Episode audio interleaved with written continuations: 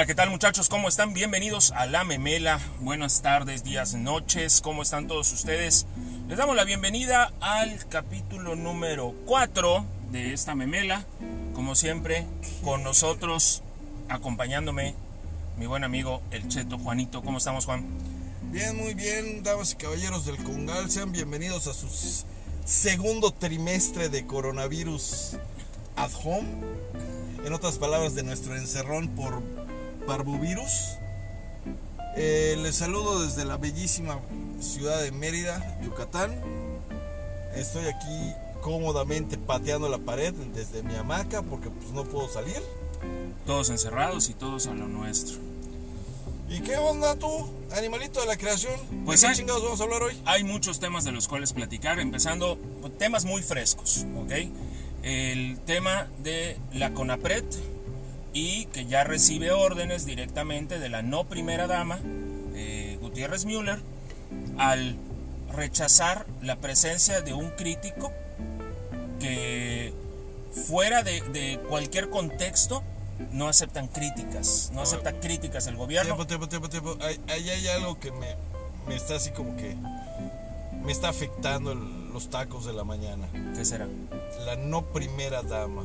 ¿Tú votaste, tú votaste en algún momento por ella? No, pero lo que pasa es que esta O sea- señora, cuando llega a la presidencia, eh, el cabeza de pañal, ella sea, su dice. marido.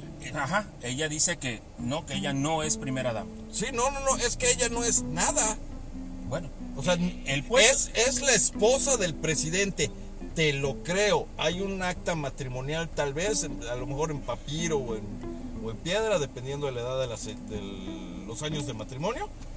Pero, macho, el, el rubro presidente existe y es por elección popular. El rubro esposa del presidente no existe, Bueno. no es por votación. por Estas- años, por años se le ha dado ese nombre a, a la esposa, y no de acá, de. de- de Sí, todo- en se, general. se le trata como primera, Primera dama, dama. O sea, porque es, la- es, es un título administrativo. No tiene valor comercial alguno. ni siquiera valor legal. Bueno, también vamos a platicar un poquito acerca de la reapertura económica en el estado de Yucatán, el cómo ha ido, ¿Cuál? a- el cómo ha ido afectando y cómo ha ido ayudando a levantar la economía del estado, que poco a poco ya hay muchísimos perjudicados después del tema de, de Cristóbal, la tormenta Cristóbal que se quedó prácticamente estacionada 48 horas de Y ese están lado. a punto de reabrir los moteles. Vamos a platicar de eso y también vamos a platicar de un tema que esta semana No tengo lana y no puedo salir a ningún puto lado, pero ya están abiertos los moteles. Un tema que esta semana también dio de qué hablar, que es con respecto a nuestros amigos de Uber y las plataformas digitales de, de transporte, de que ya hay retenes, por llamarles de alguna manera, o puntos de inspección por parte de la Secretaría de Movilidad, antes de TEI, en la cual están vigilando y aquí el tema no es si es correcto o no, sino lo que están haciendo. Lo que están vigilando ellos es que no lleves más pasajeros de los permitidos dentro de la contingencia, pero ¿Eso es además válido? eso es válido, pero además están levantando los vehículos. Hay que ver A ver. realmente en dónde está ese, ese Bueno, tema. ese, ese tema llegaremos a él. Nada más te voy a dejar la pregunta. eh, ¿Solo levantan a las, eh, por ejemplo, Uber, Didi, Cabify o quien sea, si tienen más de un pasajero? ¿O es por sus tanates a quien sea Uber, Cabify, sin importar que sea un pasajero, dos pasajeros o X? Eso es lo que vamos a platicar. Vamos a ver qué es lo que está pasando con el tema de Uber, porque también en septiembre se reactivan hasta donde ha anunciado el gobierno del estado varios de los movimientos administrativos que tienen que ver con las placas y con todo lo que ya está establecido en la, ley, de en la ley de movilidad de cómo va a ir funcionando en este tema de las plataformas digitales y los taxis. Regresamos en un momento con estos temas, no se vayan, están Ah, qué rico sapo. en la memela.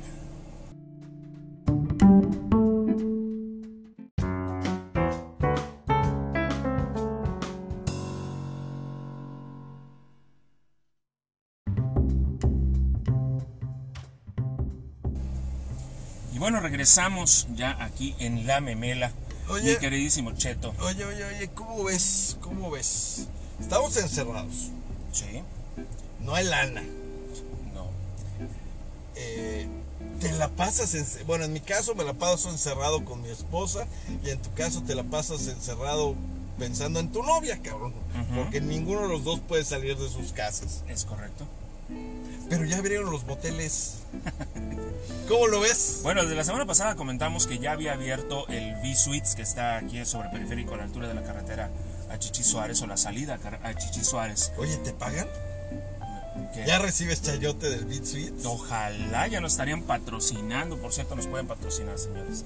Y pues esta semana que ya empieza a reactivarse la economía ya de una manera un poquito más visible, eh, empiezan a abrir, empiezan a anunciar que ya van a abrir de nuevo los moteles.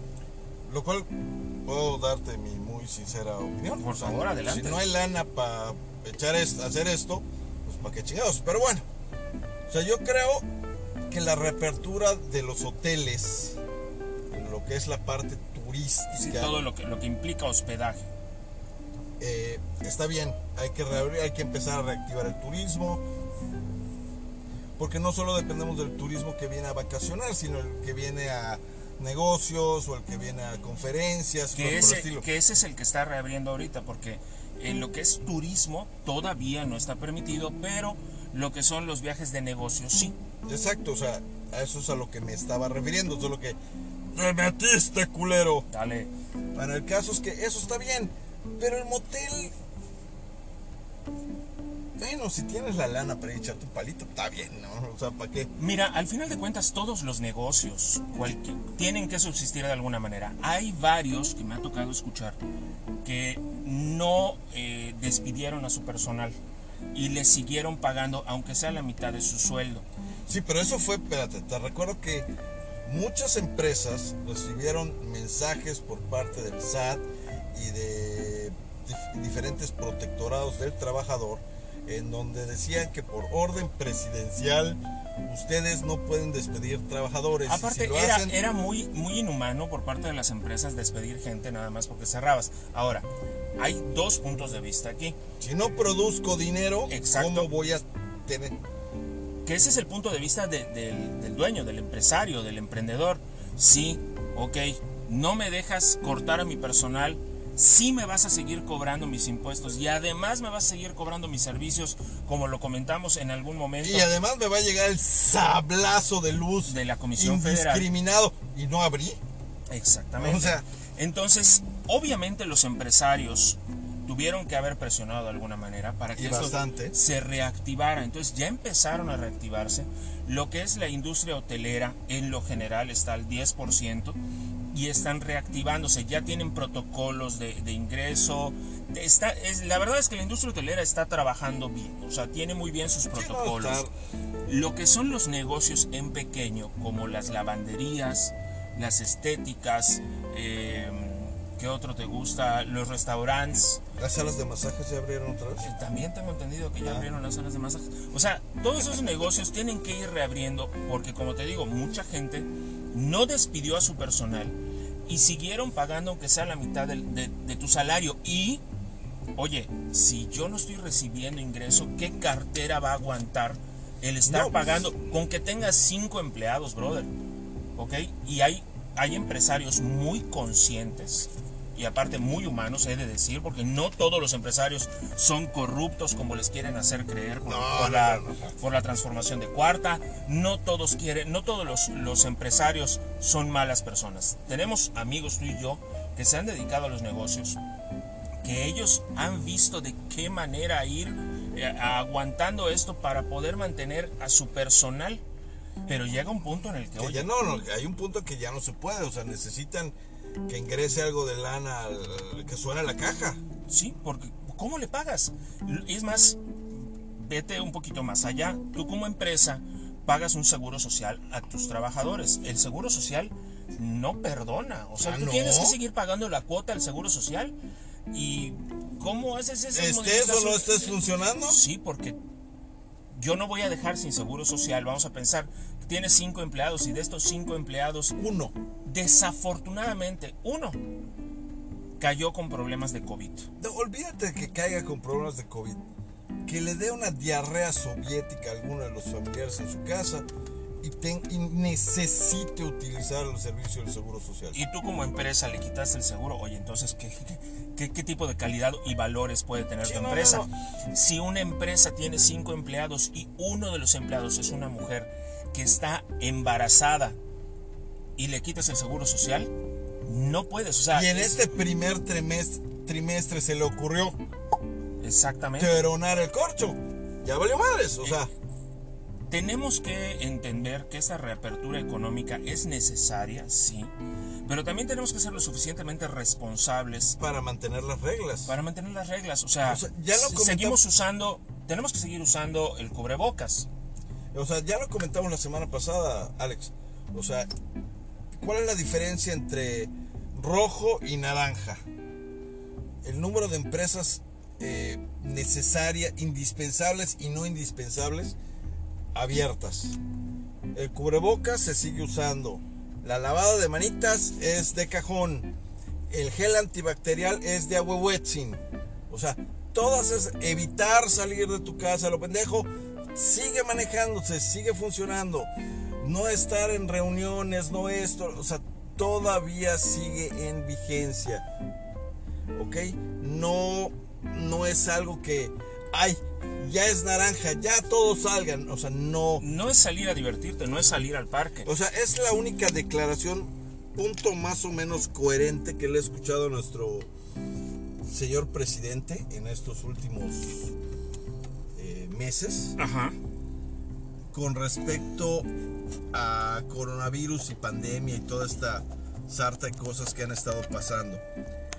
Eh, que hay que, se- o sea, hay que reactivar la economía, pero sin suavizar las precauciones y los procedimientos de higiene.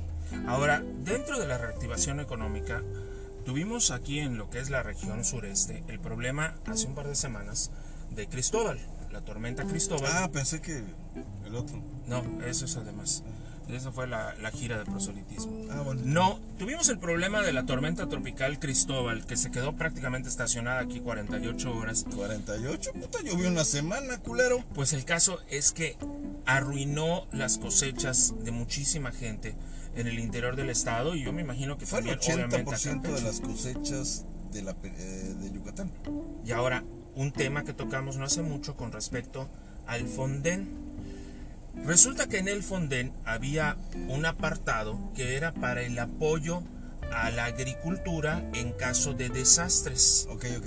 Vamos a empezar desde el principio porque hay gente que estudia en escuelas menos pudientes o menos funcionales. Tenía que salir tu fresa. Ay, bájale de huevos, cabrón. ¿Qué es el Fonden? Es el Fondo Económico para Rescate en caso de desastre natural. Fondo Nacional de Desastres. ¿ok? Caso de un desastre natural, desde hace varios sexenios se ha puesto una lanita en una cuenta que no supuestamente nadie tiene acceso a esa cuenta, especialmente el presidente, a menos que sea por una emergencia causada por un desastre natural. Le hace terremoto, huracán o algo por el estilo Sí, algo fuera del control humano. sí. ¿Ok? Y, un- y como tú estabas precisamente diciendo, uno de los apartados que tiene este Fonden es para apoyo o auxilio para la agricultura. Que con las lluvias de la semana pasada, pues te estoy comentando que el 80% de, las, de la agricultura en Yucatán valió sorbete. Porque como puedes ver a nuestro gobernador en muchas y muy variadas poblaciones del estado, están nadando a, a medias aguas. Y es que al no haber ese apoyo, ¿ok? Y el gobierno del estado no tener los recursos suficientes, pues obviamente esta gente está en, en la miseria está viendo el madrazo. y viene, parte de los problemas económicos que vienen es el encarecimiento de esos productos. O sea, desde, desde el atado de cilantro, te va a costar más el atado de cilantro. O sea, poquito a poco nos vamos a ir dando cuenta que todas esas cosas van a ir subiendo, van a ir subiendo. Las enchiladas de coliflor que tanto te gustan ya van a- te van a costar el doble. Pero todo va a ir subiendo, va, va a empezar a haber mucho más eh, encarecimiento de, de los productos gracias a que en agricultura, aquí estoy hablando únicamente del tema agricultura, ¿ok? No hay apoyo, no va a poder haber suficiente ¿Qué apoyo se para esta gente. cosecha aquí en Yucatán? O sea, hasta donde yo sé se cosecha muy poco. Pues el, Lo que son cítricos, Ujú. sandía, papaya, todo el mundo- a todo el mundo le gusta la papaya, melón. melón y melames también, es- esa fruta tan sabrosa. O sea, Dale, hoy me- le he pasado disparándome en el pie todo el Sí, programa. cabrón, ya te dije. Eh, o sea, hay, no sé si, o sea, no hay mucho cultivo en Yucatán. O sea, básicamente es cítricos, eh, frutales, más que nada. Eh, en algunos lugares eh, romanita y algunas lechugas. O sea, no hay una gran cosa. Pero es que independientemente de, de qué hay o qué no hay, todo lo que es agricultura, todo. ¿Se ahogó? Los chiles, los el- las- Siéntate. Las, este los chiles, los atados, todo lo que Te estás disparando en las patas, Ya, cabrón. ponte serio. Deja de hablar de picante, cabrón. Todo eso va a empezar a subir de- a subir de precio. Porque no hay. No hay No hay la producción en el estado. y Por- no hay apoyo que se les pueda dar para poder, o no hay apoyo suficiente para darle a toda la gente que se quedó con este problema, porque no es únicamente agricultura, ahí estamos hablando de agricultura. Pero no es solo, espérate, pero no estamos hablando de solamente de lo que se va a cosechar en esta temporada, machín. Como se ahoga todo este producto, o sea, literalmente se ahogó, no hay semilla, Al no haber semilla. no hay, o sea, no va a haber cultivo, el pro- Y no va a haber para el cultivo de la próxima temporada. Todo eso va a pegarnos. La infraestructura en agricultura, en vivienda, en trabajo, to- todo eso se fue al caño. Y ahora el gobierno del estado, porque es el que lo tiene que resolver, porque no hay de dónde pedirle dinero al gobierno federal, o le puedes pedir, pero la cosa es que a ver si le caes bien al presidente y te lo da. Te va a cantar puro chilopsio. Sí, a, a macanazos te va, te va a tratar. Macaneando te vas a quedar. Macaneando va, va a tener el presidente porque no hay de dónde sacar el dinero porque cancelaron el programa de Fondem y No esto solo es eso. desastre. No solo eso, macho. O sea, nuestro señor presidente se ha limitado en este año y medio que tiene en hacer una sola, o sea, en agrupar todo el dinero que tiene el país en una sola cuenta bajo una sola firma, que es la de él. La de él únicamente. ¿Ok? Ahorita está lanzándose por las Afores. Ya empezó a. Ese dinerito que está en las Afores está muy quietecito, hay que moverlo, se echa a perder. O sea, todo, todo, todo lo que ve lo está tratando de absorber. Y eso lo está tratando de hacer en aras de lo que según él se ha eh, caracterizado por corrupción. Y como en todos, la, para él en todos lados hay corrupción, Menos en él. menos en él. Entonces, todo ese dinero, vengan para acá, yo lo voy a cuidar. ¿Por qué? Porque soy el Mesías.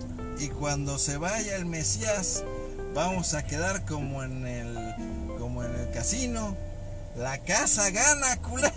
Sí, porque quiero ver qué es lo que va a pasar cuando este señor se vaya. Porque este señor, mira, eh, el, el tema de que este se- señor se vaya yo lo veo cada vez más claro. Mira, macho, yo, yo te lo he dicho en una, dos, tres, cuatro, veinte ocasiones. Cuando tú traes una empresa y tú contratas a alguien, si este cabrón no funciona, no da la talla, o es, o es mal trabajador, o comete una cantidad impensable de sandeces, lo despides. Claro. O sea, tienes derecho a cambiar. O si te llevas muy bien con él y ves que funciona en otra área, lo transfieres. Pero lo quitas del, del lugar en donde te está afectando. ¿Y qué son los puestos de elección popular sino simplemente la posibilidad de que nosotros contratemos a la persona idónea para el trabajo? Si esta persona no resulta ser la idónea, o no funciona, o no da la talla, debería el mexicano tener el beneficio de cambiarlo. De despedirlo. Sí, de mandarlo a la burger, de mandarlo a su ranchito. Es muy simple. Si tú eres dueño de un negocio, vamos a aterrizarlo a un negocio como una tiendita. ¿Ok? Tú tienes una tiendita y contratas a un muchacho o una muchacha que te van a ayudar en la tiendita a llevar el control de lo que hay dentro de ella. Y de repente encuentras que hay un faltante acá. Oye, fulanito, fulanita, hay un faltante acá. Ay, perdón, no lo anoté. Un error. Está bien. Digo, se puede, se puede entender que estás aprendiendo. Bueno, vamos a seguirle. Pero luego se vuelve una constante. Si tú eres el dueño de esa tiendita, ¿ok? Tienes que hacer algo al respecto. ¿Qué vas a hacer? O le dices, ¿sabes qué? Mi chavo, mi chava, no funcionas. Muchas gracias, buenas tardes. Gracias por participar gracias y a volar. Y a volar o simplemente capacitarlo. Ahora, en el caso del tema político, ¿ok? Cualquiera que aspire a un puesto político, desde el diputado local hasta la presidencia de la República, en el proceso de decidir hacerlo y ponerse en campaña, lo que tiene que hacer él es conocer la problemática del puesto al que se está postulando. Si eres un diputado local, pues te pones a recorrer tu distrito y bueno, aquí hay un problema y oiga diputado, usted nos puede ayudar. Esa es la chamba que hay que hacer. Se supone, por eso han sido las peregrinaciones, porque no le puedo decir de otra manera de nuestros, de Andrés Manuel, del Cacas, por toda la República, para ver qué pedo tiene en cada uno de los diferentes poblados, de los diferentes estados. Y hay, hay varios memes y varios videos donde tú puedes ver las cosas que él dice o que él dijo en su momento cuando era candidato, ¿ok? Que él podía resolver llegando a la presidencia. Y se supone que ese es su plan de trabajo, ¿no? Convenció a una enorme cantidad de gente. Más de 30 millones. Y llega a la presidencia. Bueno, entonces ya llegaste conociendo la problemática. Pon manos a la obra a resolverlo. No puedes llegar y decir pero, todos son corruptos. Espérate, espérate. Pero ahí o sea, una vez que él llegó a la presidencia, se presenta el segundo problema. ¿Tú sabes cuál es el segundo problema? ¿Cuál será? El primer problema fue llegar. Ok. Ya soy presidente. Ahora, el segundo problema de nuestro señor presidente es a quién voy a culpar de mis pendejadas.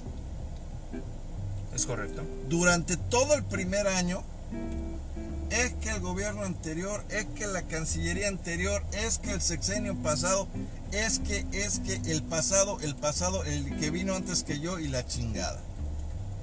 ¿Ok? La problemática existía en todos y cada uno de los sectores. Ya es hora de, o sea, ¿qué está esperando, señor presidente? ¿Qué hay que pedirle para que usted deje de culpar al de atrás y empiece a aceptar sus responsabilidades. Lo cual estás pidiendo que el presidente no solamente rectifique, sino que acepte sus errores. Y creo que estamos hablando de algo de un imposible. Realmente imposible. No, no, no voy a, o sea, sé que no le puedo pedir al peras al olmo, okay. No le puedo pedir a nuestro señor presidente que acepte el simple y sencillo hecho de que es humano, ¿ok? Y que como todo ser humano la puede defecar. Porque él seguramente cree que es un ser divino. Vino mi huevo izquierdo, cabrón. Ese sí está precioso. Pero, pero, o sea, no le podemos pedir que acepte, o sea, es que esta es culpa mía. No, no se le puede pedir. Es más, ni, se, ni planeo intentar. Yo creo que hay muchas cosas que, que este presidente desconoce, ¿ok? Del teje y maneje de la política nacional y que él asume que sabe. Entonces, al no conocer todas estas cosas, pues simplemente la, sigue eh, cagando. Eh, la sigue cagando. Y volvemos a lo que estábamos hablando, la reactivación económica del Estado requiere de apoyos federales y apoyos federales que no llegaron, que no van a llegar o que no sabemos si lleguen. O cómo van a llegar. Es más, esta semana el gobernador del estado, Mauricio Vila, le entregó al Instituto Mexicano del Seguro Social, aquí en Yucatán, le entregó equipo médico le entregó ventiladores, le entregó este, batas, le entregó varias cosas. Que él, mediante la gente que está a su alrededor, fue recabando. Y se le entrega al Seguro Social, ¿por qué?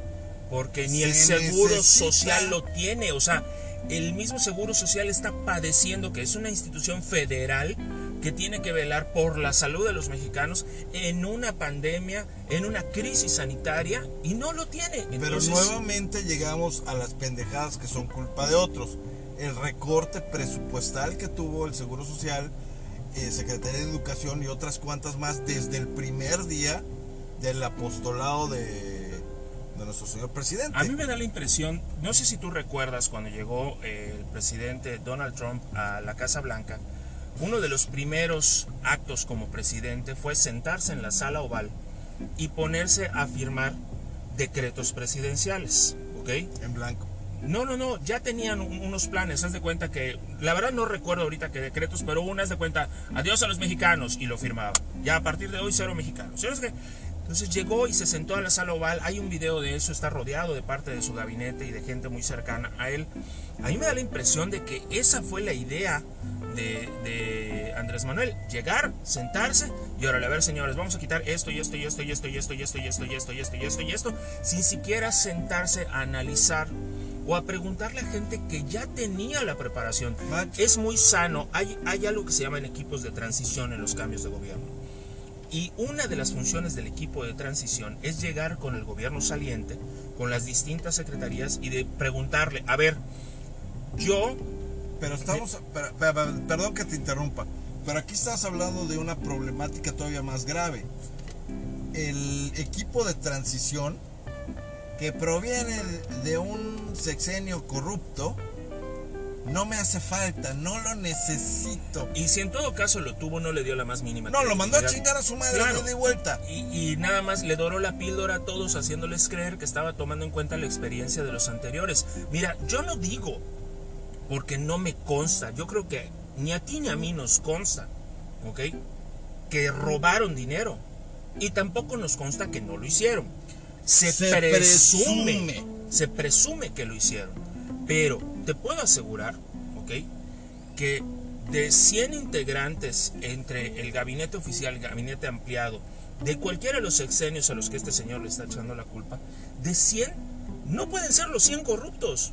Te aseguro que había gente valiosa, gente muy inteligente, gente con mucho conocimiento, a la cual simplemente no le hizo caso. Y hoy aquí en el estado se está pagando el precio. Se está pagando el precio y el gobernador del estado, la verdad es que el, gobierno del estado de Yucatán está haciendo bien las cosas. Con lo que puede. Con lo que puede y como puede. Igual tengo que aplaudir al señor Renan Barrera, independientemente de la ridícula foto de la semana pasada. Ah, sí. Pero, macho, Ahí le está chingando, ya drenó el agua del paso a desnivel. Sí. Bueno, no él, eh, el equipo, el equipo de obras públicas. Ya se está viendo la reparación del, mismo. O sea, está en su chamba con los recursos que tiene. Con lo que, con lo que se puede, porque también lo dijimos, y eso tiene que quedar muy claro. Esos que creen que el gobierno tiene dinero para tirar para arriba, tienen que entender que la realidad es que el gobierno nunca va a tener dinero si el pueblo no tiene dinero. Y por el pueblo me refiero a los ciudadanos. Macho, y si los ciudadanos... el dinero del gobierno proviene de nuestros impuestos. Si nosotros no estamos trabajando y si nosotros no estamos consumiendo porque no hay dinero, ¿qué dinero puede tener el gobierno? Ninguno. Entonces estamos en la misma.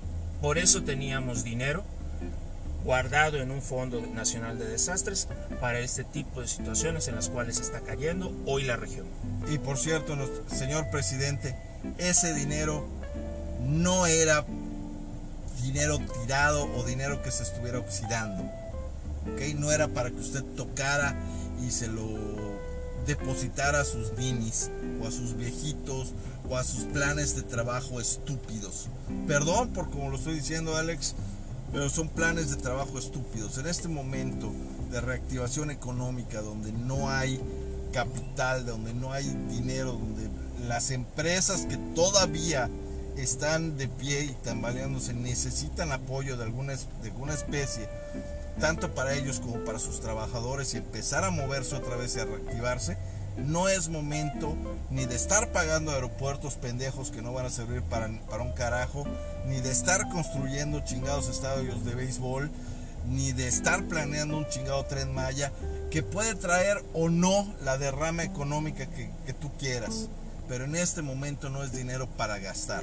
Al presidente le urge sacar todos estos programas, le urge sacar todos estos proyectos porque vienen elecciones el próximo año y le urge estar en el spot. Mm, eh, Ha perdido toda dimensión de la gravedad de lo que, de lo que está ocurriendo y lo que estamos pasando. Yo, mi único comentario es que todos tenemos, y va mucho con el tema que vamos a tratar en un ratito más, eh, yo siempre he creído en la Constitución, en estas marav- este maravilloso escrito, donde nos garantiza la libertad de expresión y la, y la libertad de credo religioso.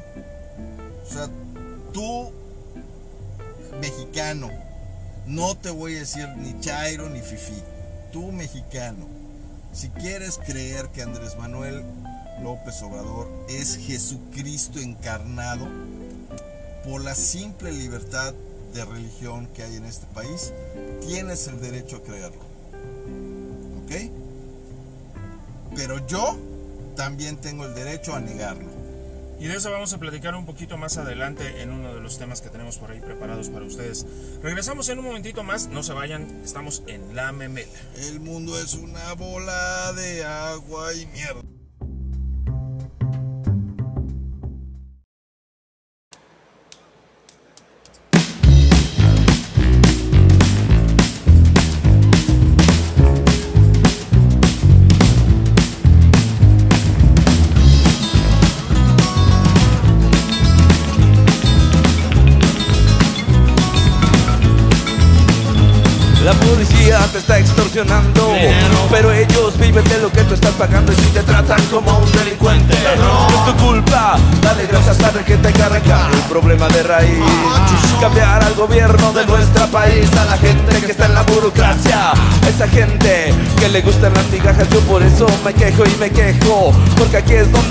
Ya no soy un pendejo que no guachas los puestos del gobierno.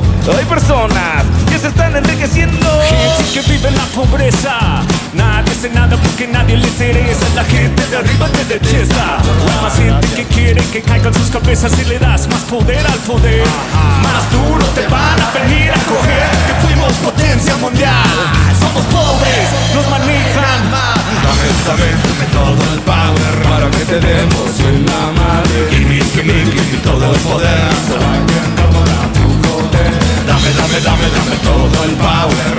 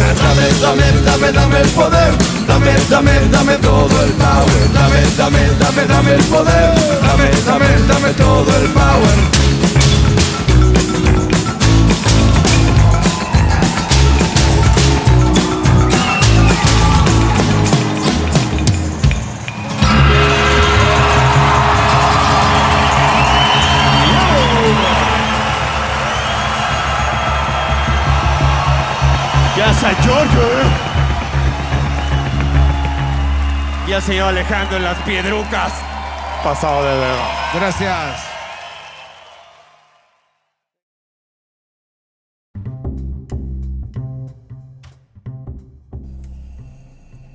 Y bueno, regresamos aquí en La Memela y ahora vamos a platicar de un tema que surgió esta semana, que ha sido un tema recurrente.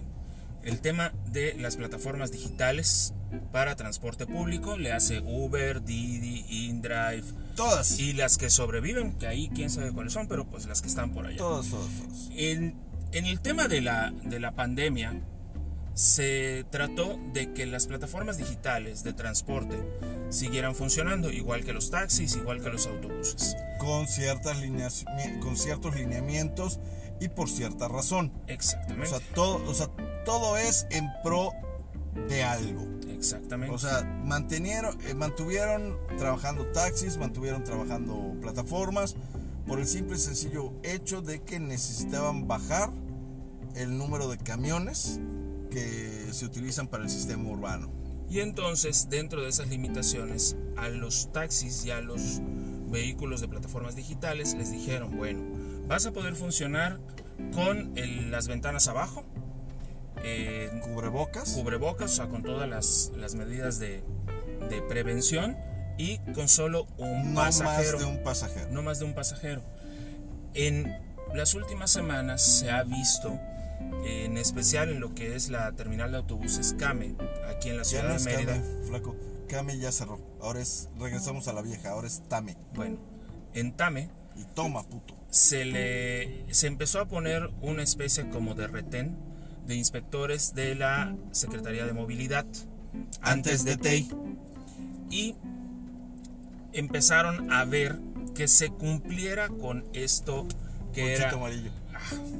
que se cumpliera con esto que era llevar una sola persona con todos los lineamientos que marca. Hubo varios que, so- que empezaron a llevar de a dos personas, de a tres personas en el vehículo y que cayeron con los inspectores de la Secretaría de Movilidad. Y estos a su vez empezaron a retirar vehículos.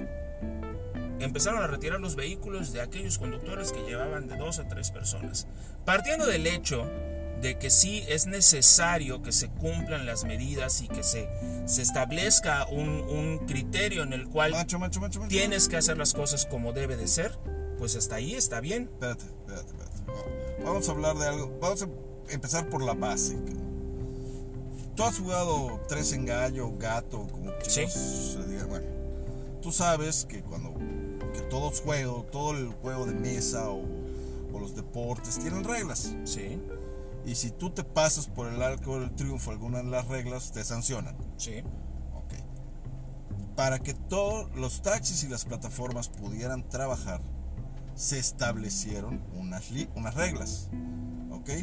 Toma en cuenta también que hubo unas reglas en beneficio de los trabajadores.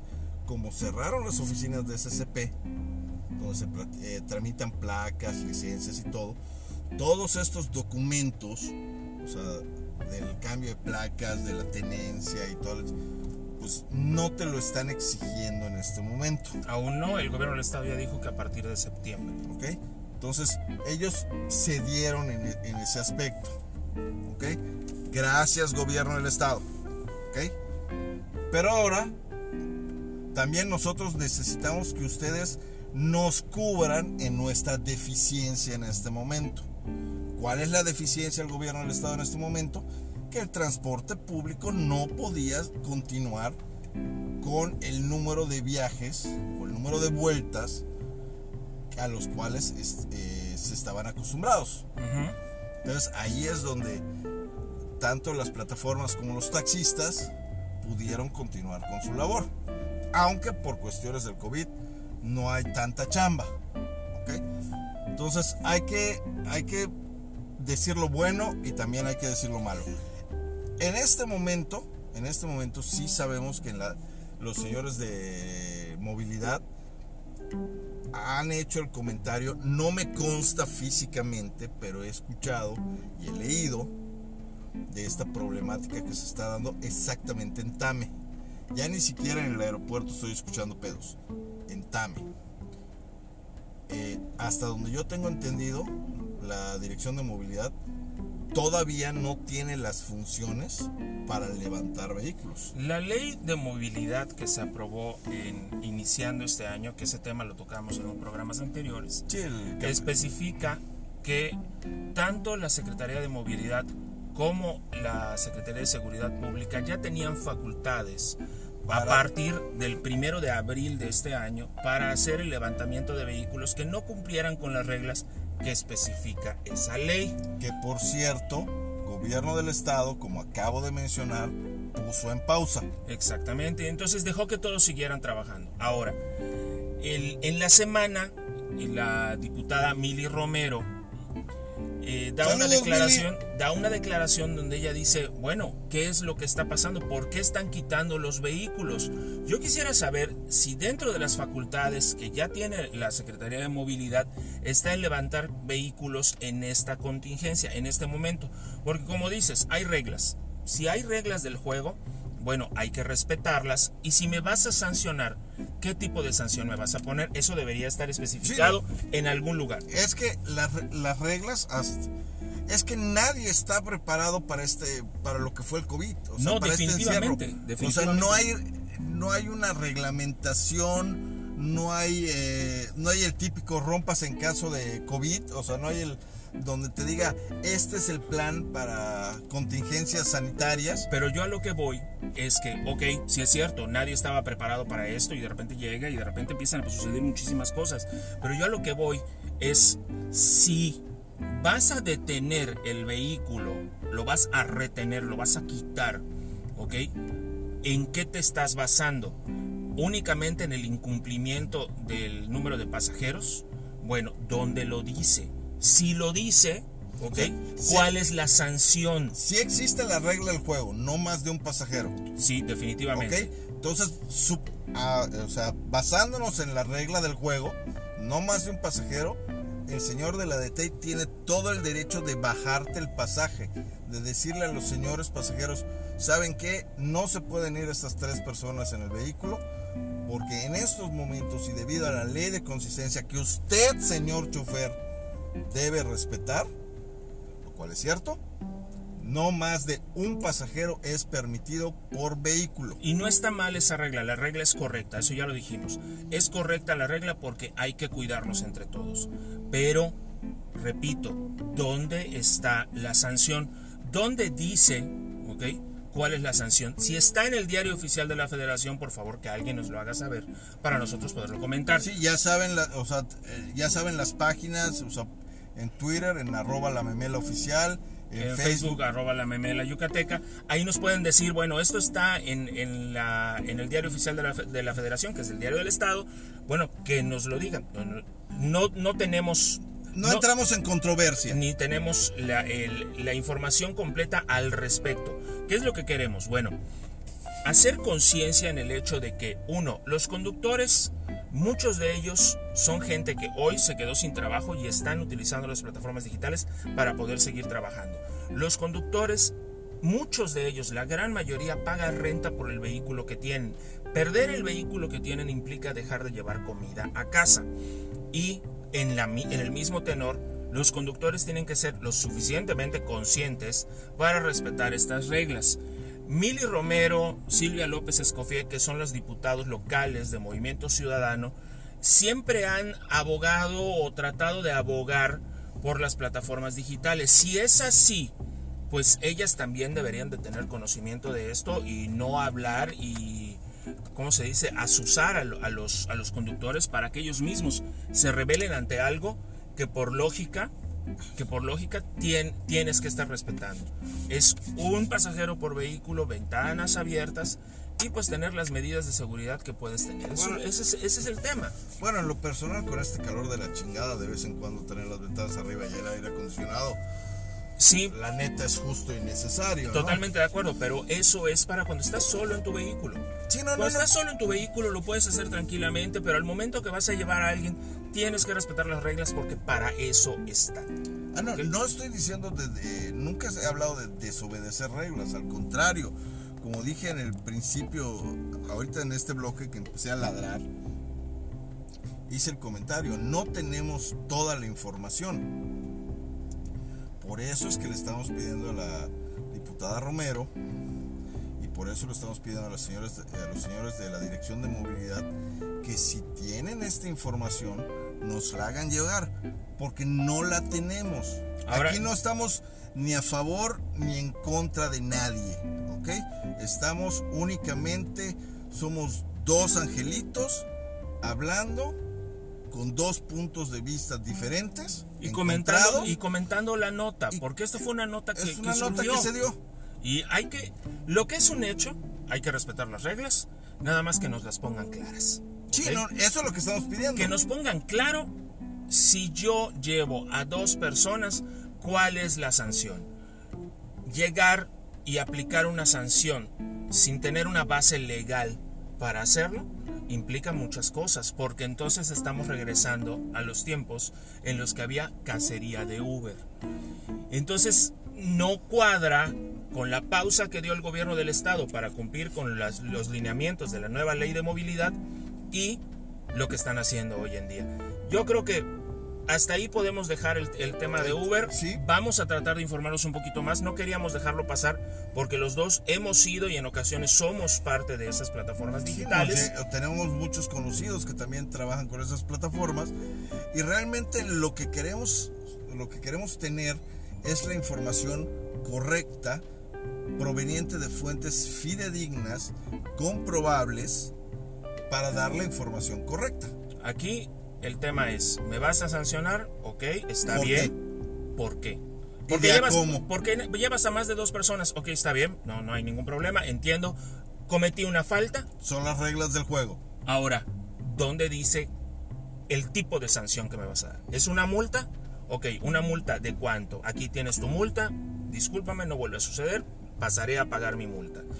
Eh, retención del vehículo y multa. Bueno, ok, pues bueno, falté a la regla, retención del vehículo y multa. pero, que Pero especifiquen las reglas del juego que digan las reglas del juego para poder todos seguir trabajando como lo estamos haciendo al día de hoy, tranquilos y en paz. Yo creo que, como dije, yo creo que aquí podemos dejar el tema de Uber. aquí se rompió la jerga y vámonos Regresamos en un momentito más aquí en La Memela.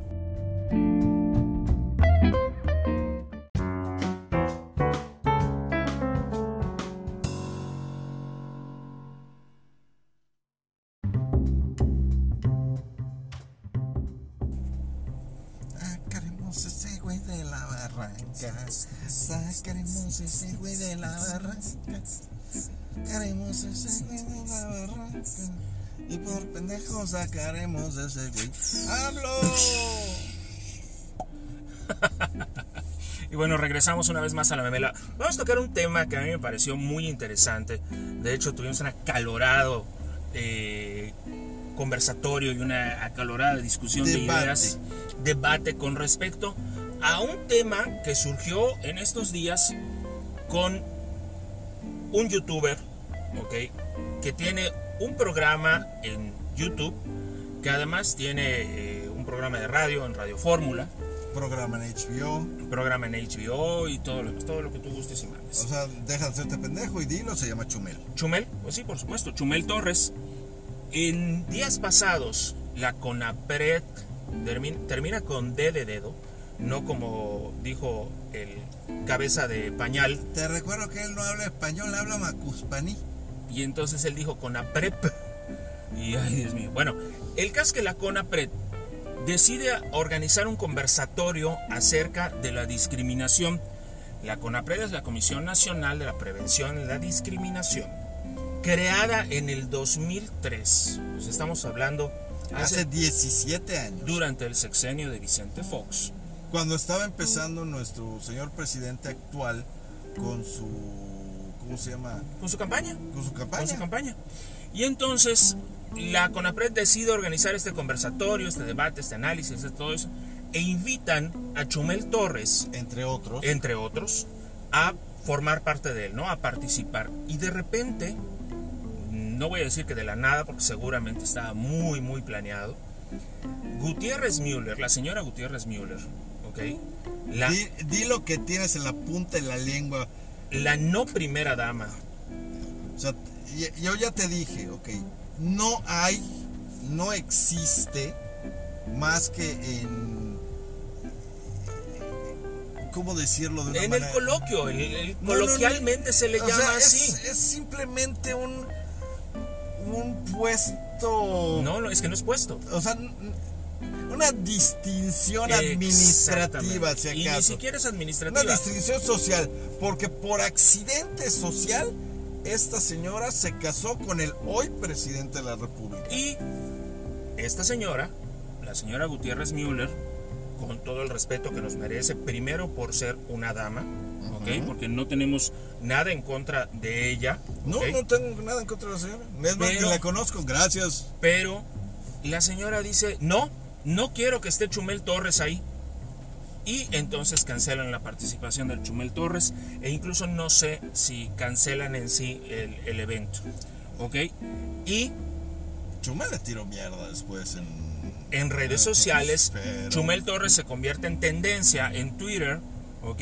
Y le hicieron, chico favor le hicieron a este, a este compañero. O sea, de no que tenía nada para grabar esta semana y jala Le dos programas seguidos. Le dieron todo el material para poder hacerlo. Ahora, ¿cuál es el problema aquí? Que yo veo. Desde mi punto de vista, ¿El primer uno, problema? bueno, espérame. Lo que yo veo, un proceso hacia la dictadura en el cual si a mí no me acomoda y a mí no me gusta, no solo no va, sino que además lo quito de cualquier Espérate, espérate, espérate, relación que pueda tener conmigo. Ese no es el primer problema. Bueno, te, te repito, desde tu perspectiva. Desde mi perspectiva, y no lo pongo como primero, eso yo lo veo como un grave problema. En primer lugar, creo que el CONAPRED. es- ¿Quién es el director del CONAPRED? La verdad, ahorita te lo digo. ¿Ok? O sea, vamos, vamos a empezar por el principio. ¿Quién es el directivo? ¿Quién es el, el macizo? ¿Ok? Porque hasta donde yo sé, la investidura de no primera dama o de primera dama del país no existe.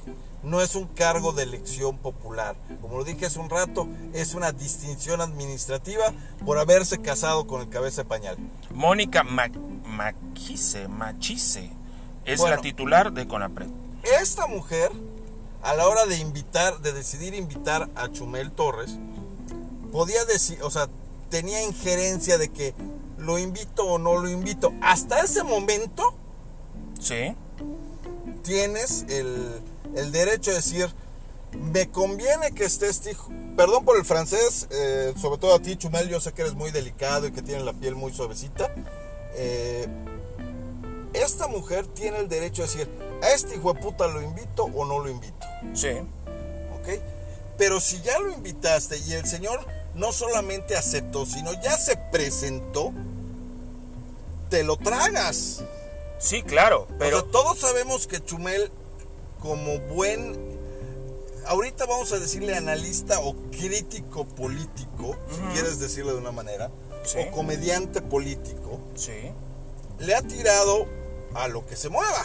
sí, En este caso, el que más se mueve es el más viejo, nuestro presidente. nuestro presidente. Pero cuando ha metido la pata el gobernador de Puebla, le ha tirado el gobernador de Puebla. Cuando ha metido la pata el gobernador de Tlaxcala, pues bueno, ahí no pasa nada. Pero de todas maneras le tira el... Tlaxcala, ¿Existe todavía ese estado? no lo sé. Bueno, eh, el gobernador de Zitácuaro, coño. CONAPRED, lo siento. O sea, Aparte, mira, él lanza un Twitter con APRED donde dice, sigue la transmisión del foro Racismo y o Clasismo en México, con la participación de Alejandro Franco, Tenoch Huerta, Chumel Torres y Maya Zapata, ¿ok? Y el moderador iba, iba a ser precisamente la directora de CONAPRED, Mónica Machise. Y cuando sale ese Twitter, Beatriz Gutiérrez Müller. Que es esta persona, la esposa de, La de- esposa del preciso. de, este, de López, dice, a este personaje invitan a un foro sobre discriminación, clasismo y racismo. Sigo esperando una disculpa pública de este individuo sobre los ataques a mi hijo menor de edad. ¿Ok? Esto fue un comentario que hizo Chumel, como los muchos que hace en sus programas, ¿ok? Porque él se refería al hijo de, de esta señora como el Chocoflam, ¿ok? es un apodo, coño. Así como existe el cara de chicle masticado, el mocos, el pelos, el huevos. O sea, es un apodo, nada más. La, cono- la CONAPRED le contesta, reconocemos que la organización del foro Racismo y Clasismo en México ha generado una intensa discusión pública y creemos en el diálogo y el debate. El foro se pensó como un espacio para impulsar el diálogo entre personas con posturas dife- diferentes o disonantes. Ok, eh, pero mira, yo lo que... lo Hasta que ahí va bien. Hasta ahí va bien, pero Por parte del CONAPRED. por parte de CONAPRED, que la verdad es que CONAPRED se ha portado eh, muy Equitativo. equitativo, pero ahí se ve inmediatamente la mano de la presidencia de la República y de Beatriz Gutiérrez Müller al decir, ¿saben qué? No me gusta y Conapred dice, usted dispensa, señor presidente. Ah, pues cámbiale la imagen a su hijo, que ya no sea el chocoflan, coño. O sea, con eso se acaba. Pero también hay una cosa, si CONAPRED es para eh, un organismo que está dedicado a la prevención, la discriminación, ¿ok? La prevención a la discriminación. Entonces, ¿estás discriminando mis ideas, mi postura? Porque aquí no estamos hablando únicamente No, de discriminación Espérate, por espérate, color. Eso, espérate, espérate, espérate. Eso que hizo la señora no presidenta, no primera dama, no es discriminación. Tiene otro nombre muy especial. ¿Cuál será? Berrinche. ¿Berrinche? O sea, ay, este, este escuincle baboso con cara de eh, cañón galés. Ahora- eh, le dijo Chocoflán a mi hijo, que lo saquen, que lo saquen, que lo saquen. Si CONAPRED se dedica a prevenir la discriminación, como dijo Chumel Torres también en uno de sus twitters, ¿a dónde voy a denunciar? ¿Ok? ¿O dónde denunciaría uno si lo están discriminando por la CONAPRED? Que es la que se dedica a la prevención a la discriminación. O sea, son los primeros que tienen que ser equitativos. Hay- esto era un debate de ideas o, una, o un conversatorio acerca de ellas y discriminas a una de las personas. A ver, espérame. En primer Tú- lugar, tú le- tiempo, tiempo, tiempo, tiempo. Vamos a empezar por el principio. Estabas leyendo la, la invitación que hizo el, el CONAPRED, Sí. que dice que contaremos con la presencia de Hugo, Paco, Luis, Tato y Nico. Ajá. Ay, Chumel. Ok. ¿En dónde estaba invitada la no primera dama? Ah, no, en ningún lado. Entonces, ¿quién hijueputas le invitó? Pues es que, Espérate. como su esposo, es ajonjolí de todos los moles. Me vale madre, no estaba invitada. Ahí puedes ver cómo la CONAPRED Estamos siendo parciales. sentó una rodilla en el piso y le dijo, usted disculpe, oh gran monarca. Sí, en otras palabras, sacó la lengua y, eh, y como haría, ¿cómo se llama? El señor Moléculo, le dio una cromada testicular a nuestro señor presidente. Ahora, como hay una cosa, hay otra. La realidad es que sí, ok. Chumel se, se califica a él mismo como comediante. En la comedia puedes hacer chistes de todo y depende de a quién le guste y a quién no. Ahí está el caso hace el, el año pasado de un espectáculo de hace dos años, en el caso de Ricardo Farril, de un chiste que no, no sonó a chiste y la gente inmediatamente brincó y empezaron a mentó la cancelar madre dos años después. empezaron a cancelar a Ricardo Farril. Este, si no saben qué chiste, búsquenlo. Ahí está ahí su show en, en YouTube. Y, a ver, al presidente de la República, el anterior, Enrique Peña Nieto, ¿cuántos apodos le conociste? Copetes, Es uno, Tlatuani, es otro, Henry Monster, Lord Peña Nieto, Lord Copete. Lord Copete, ¿ok? Bueno. A su esposa, a su esposa. Para que veas. ¿Los comerciales o, o- o los, o los porno? o los porno. Luego, a las hijas de ese matrimonio en ese entonces no, con las también, hijas casi no se metieron. pero sin embargo también salieron reflejadas. Oye, a ver, perdóname, pero vámonos más para atrás. No, de- en cuestión de apodos, las hijas de la gaviota y de Henry Monster no fueron tan afectadas. Tuvieron eh, sus dos, tres comentarios por apariciones estúpidas que hicieron, pero no fue a causa de sus papás, fue a, causa de su estupidez personal. personal. Y luego, vámonos más para atrás, ¿ok? con Felipe Calderón, ¿Tomandante Borolas? Comandante Borolas, el borracho, su esposa Margarita Zavala también salió allá. O sea, no puedes, ¿ok? O sea, ¿a qué- Simplemente por ser el presidente que no se metan contigo. Espérate, espérate, espérate. Eres una figura pública, ¿ok? Como figura pública vas a ser inspeccionado, observado, cuestionado, criticado, vilipeteado y, y humorizado 24/7. Totalmente. Te va a llover miércoles, jueves, viernes, sábado y domingo. ¿Ok? Sí. Algunos te van a aplaudir, Como focas. aplaudidoras. Algunos de los aplausos no van a ser aplausos, pero también te van a aplaudir. Entonces, te chingas. Es parte de la descripción del trabajo. Sí, bien. Aguantar vara. O sea, a Vicente Fox no lo educaron como perro. A punta de puro periodicazo. Hasta el señor Carlos Salinas de Gortari, que todavía en ese momento las libertades de expresión y de no está No, es- estaban tan claras, éramos un poquito más. no estaban tan definidas. Yo recuerdo esas máscaras con las alitas de murciélago y la chingada, Claro, y, y estaban el por todos innombrable y cosas por el claro. estilo. O sea, a todo presidente lo nos hemos burlado despiadadamente de él. Ahora, la señora Gutiérrez Müller, en, un, en esa ocasión que Chumel Torres se refirió al hijo de- que tiene con el, con, el presen- con el presidente como Chocoflam, ¿ok? Ella decía, así no, con los niños no. Y pues, yo me pregunto, ¿ok? No es que con los niños se llama si la- pedrastra. Espérate. si, Ese eh, si porno ese no es me el- gusta. si ese es el, el- el tono del debate de con los niños no, bueno, que por favor la señora que le gusta estar metida en todo, ¿ok? Repito, con todo respeto, señora Gutiérrez Müller, primero porque usted es una dama, ¿ok?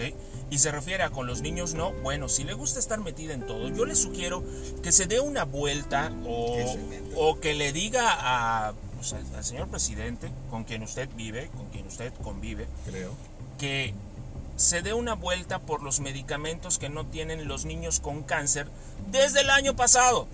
Y que si usted dice con los niños no, señora Gutiérrez Müller, le tengo una noticia. Su marido se ha metido con los medicamentos de los niños con cáncer desde el día 1. Y eso, eso es con los niños no. Eso sí es con los niños no. También es con los niños no, con los que se están muriendo de hambre porque su esposo le quitó el dinero a los fondos para la recuperación en desastres naturales. Porque hay zonas que no tienen comida, no tienen techo, no tienen agua. No, bueno, agua es lo que les sobra porque están inundadas Agua, las zonas. agua están hasta el cuello. Están hasta el cuello literalmente. Y estoy de acuerdo porque no va a faltar quien nos comente en nuestras redes. Ella no tiene la responsabilidad. Si no tiene la responsabilidad la ¡Que señora, no se meta! tampoco tiene la facultad Si no tienes derechos, no tienes obligaciones. Y con APRED, por favor, deja de arrodillarte. Estás obligado con APRED, la Comisión Nacional de Prevención a la Discriminación, a evitar precisamente eso. Y si la señora no estaba de acuerdo con que Chumel Torres estuviera allá, ¿quiere decir que la señora estaba invitada? No, no estaba invitada. La señora, ningún pito tocaba ahí. ¿Ok? Entonces, si la señora no tocaba pitos en esa fiesta, ¿qué chingados hace inflándole? Ay, no lo puedo decir porque Ya- respeto a una mujer. Ya lo sé, exactamente, es eso. Por lo mismo, me refiero a la figura presidencial, ¿ok? Y por eso digo la no primera dama, porque por años, ¿ok? El matrimonio presidencial ha sido la figura de la presidencia. Si Espérate, espérate. esta señora, si esta señora, ¿ok? Y la presidencia de la República le empieza a decir a Conapred qué hacer y qué no hacer, ¿A quién no se lo va a decir? ¿a quién no se lo va a decir? Pero espérate, todavía vámonos. ¿Tú te acuerdas de José López Portillo? Por supuesto. Esa grandísima rata que tuvimos como presidente a finales de los 70s y partes de los 80s. Sí. ¿Te acuerdas cómo se llamaba su esposa y dónde estaba metida? No me refiero a Sasha Montenegro. De, yo esa era la O sea- claro, efectivamente. La señora Margarita de López Portillo era la directora del DIF. ¿Ok? Automáticamente eh, el señor Miguel de la Madrid Hurtado, ¿te acuerdas de ese otro presidente? Sí, ¿cómo no? Estaba casado con una pues, muy agradable señora. ¿Sabes dónde estaba la vieja? En la dirección En del la DIF. dirección del DIF. Luego llegó Carlos Salinas de Gortari. Margarita Ocelli. Margarita Ocelli. ¿Dónde estaba Margarita Ocelli? En la dirección del DIF. Y así te vas con cada uno de ellos. Pero o sea, esta le señora. das un trabajo, o sea, para que no te esté chingando. Perdón. Con O sea, lo siento, con o sea, no, no, no, eso no fue para el CONAPRED, eso fue para el presidente. O sea, le da- dale una chamba a tu esposa para que no esté jodiendo a los demás. Si tú, como presidencia de la República, le empiezas a decir a un organismo que está obligado, porque así lo marca su chamba, a prevenir la discriminación y empiezas a discriminar porque mis ideas no son iguales a las tuyas, pues entonces no sé dónde vamos a acabar parados, porque claramente, y lo repito como lo dije al principio, vamos hacia la dictadura. Macho, macho, macho, yo te lo dije hace un rato, que hay cosas que adoro de la Constitución de aquí de México, y una de ellas es la libertad de expresión y otra es la libertad de culto. ¿Ok? De la libertad de culto ya hablé, pero de la libertad de expresión lo voy a hacer muy simple, muy sencillo y muy directo. Todos tenemos el derecho a tener una opinión. Ya sea que estés de acuerdo o que no estés de acuerdo. Es correcto. Si no estás de acuerdo, podemos platicar, podemos debatir y buscar un punto medio. Si estás de acuerdo, no me estés chingando. O sea, así de fácil. ¿Ok? Si a la señora no le gustó que Chumel le diga chocoflán a su hijo, está en su derecho. Claro. Así como Chumel está en su derecho de ponerle un apodo. O sea, no es una falta de respeto, es una costumbre en México.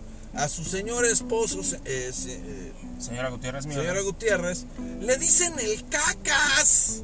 O sea, por favor, El cacas, cabeza de algodón, cabeza de pañal, cabeza de don pañal. Cotonete, el preciso. O sea, tiene. Es más, hasta el mismo AMLO es un apodo. Es correcto. Aunque sean sus iniciales, es un apodo. Aquí lo que tenemos, lo que no podemos perder de vista es lo que a todas luces fue la intervención de la presidencia de la República para que no se llevara al cabo un foro en el cual iba a participar una persona Cuyas ideas no le convienen a. y que al final de cuentas, les guste o no, Chumel Torres tiene muchísimos seguidores y pues cuando el río suena, agua lleva. Y lo bueno es que, como los pendejos también votamos, podemos poner a alguien en la presidencia. Y el día de Y mañana... fue demostrado con su esposo, señora. Exactamente. El día de mañana vamos a ver qué ocurre cuando empiecen los debates reales, en los cuales Presidencia de la República empiece a meter las manos y se den cuenta de que sí, efectivamente, ya no podemos pensar diferente, ya no podemos ser diferentes a ellos. Tenemos que acostumbrarnos al socialismo puro y duro. Y, y algo que pasó en la mañanera, el presidente de la República dice, me acabo de enterar que existe, ¿cómo se llama ese? ¿Corapred? CONAPREP. Me acabo de enterar que existe. Y luego, ¿por qué lo mandamos a su ranchito? A su rancho, efectivamente. Bueno amigos, yo creo que por hoy los dejamos con estas ideas. Ya se las dejamos ir por completo esta semana. Nos vemos la próxima. No dejen de seguir en nuestras redes sociales. Estamos en Twitter como Arroba la memela oficial. y en Facebook estamos como arroba la memela yucateca. Cuídense mucho. Todavía estamos con el tema de la pandemia. No bajen la guardia. No, al contrario, manténganse estrictos en lo que son medidas sanitarias. O sea, yo sé que es una lada de camote, pero pues, hay que cuidarnos un poquito más. Y recuerden que estamos obligados a exigirle a nuestras autoridades, les guste o no les guste. Y nunca perdamos la mentalidad propia. ¿Ok? Que nadie piense por nosotros. Los dejamos hoy, se quedan en la memela.